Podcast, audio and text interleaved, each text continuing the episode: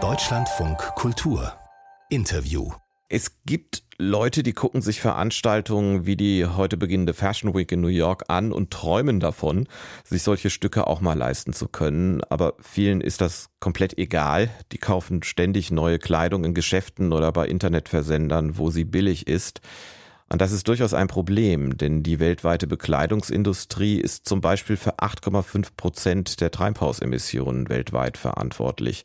Und Trends wie Slow Fashion und Ökomode konnten daran bisher schon ein bisschen, aber noch nicht so richtig viel ändern.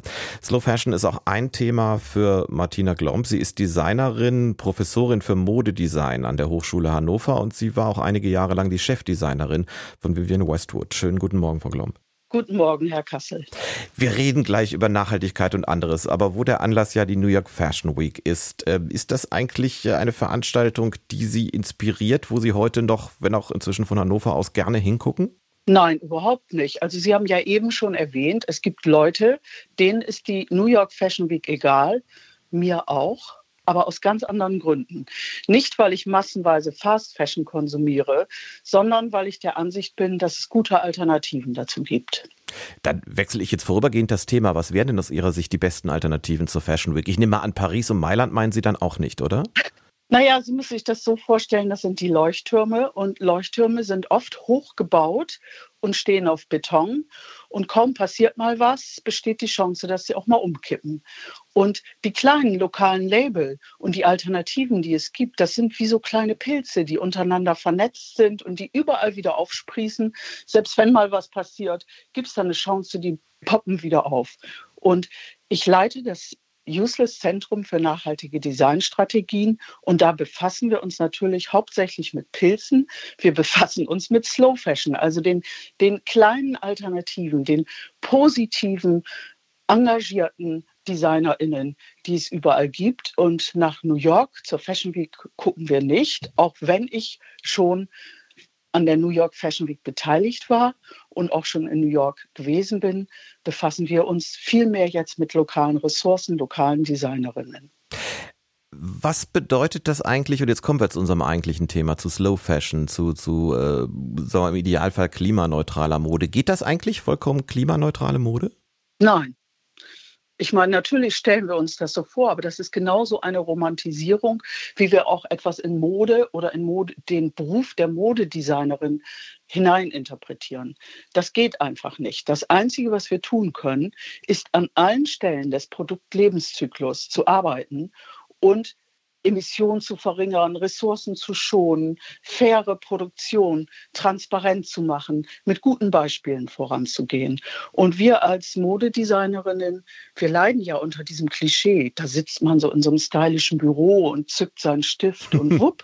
hat man einen Entwurf gemacht und es kommt ein tolles Kleid zum Fenster reingeflogen. So ist das nicht. Das ist ein ganz dreckiges und geldgieriges Geschäft und sehr, sehr schwierig zu bekämpfen, da es um ein komplettes System geht. Und das reicht nicht, wenn wir sagen, ach, das ist aus Biobaumwolle, das war so günstig, da habe ich gleich zwei gekauft. Wir müssen an allen Stellen ansetzen. In der Gesetzgebung natürlich, da werden ja auch gute Versuche gemacht inzwischen.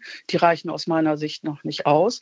Aber wir müssen auch an den Stellen, den Produktionsstätten, Systeme verändern, wir müssen den Konsum verändern. Wir müssen den Konsum von Mode reduzieren beziehungsweise komplett zu verändern, denn wir wissen, dass wir auch im Kleiderschrank noch eine ganze Menge ungetragener Kleidung haben. Ich vermeide das Wort Klamotten, die wertvoll sind, die wir verändern können und immer noch tragen können.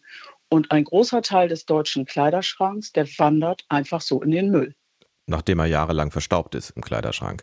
Oh. Ähm, man hofft, man wird wieder schlanker oder irgendwann ist das wieder in und irgendwann nach ein paar Jahren wird es verbrannt. Es gibt ja sogar noch Schlimmeres. Ich hatte das Gefühl, dass das so ein bisschen so, so eine Abkehr von dem, was Sie gerade beschrieben haben, äh, schon in Gange war, als dann vor einer ganzen Weile schon Primark nach Deutschland kam. Und inzwischen sind ja die schon fast harmlos im Vergleich zu den Versendern, die es auch aus China gibt, wo man dann, wo teilweise die Versandkosten höher sind als die Kosten fürs T-Shirt beides zusammen ist sechs Euro.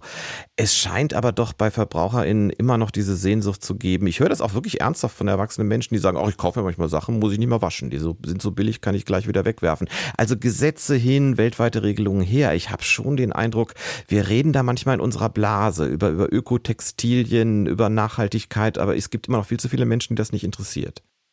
Ja, und da kommen wir auf die berühmte Verhaltenseinstellungsschere, dass wir das eigentlich alle wissen, aber trotzdem unser Verhalten nicht ändern. Es ist bekannt, dass die Fast-Fashion-Zahlen stagnieren oder höher werden, während wir alle behaupten, zumindest in Deutschland, wir sind ganz bewusste KonsumentInnen oder wir achten sehr auf nachhaltige Mode. Aber wir tun es nicht. Wir fallen immer in diese Falle hinein und konsumieren wieder neu und wieder zu viel. Das heißt, da ist im System noch was anderes falsch. Und ich denke, dass Kaufen eine Ersatzbefriedigung ist für vieles andere. Ich bin jetzt keine Psychologin, aber wenn wir vielleicht mal ganz bewusst in ein solches Geschäft gehen oder ob es im Internet oder im realen Shop, was da hängt, ist hässlich. Wir am Studiengang Modedesign an der Hochschule Hannover machen Slow Fashion gegen Verschwendung und hässliche Kleidung. Und wenn wir ganz ehrlich sind, man geht in so einen Laden rein, da hängen alles die gleichen Teile aus Polyester. Das kann aus meiner Sicht niemand schön finden.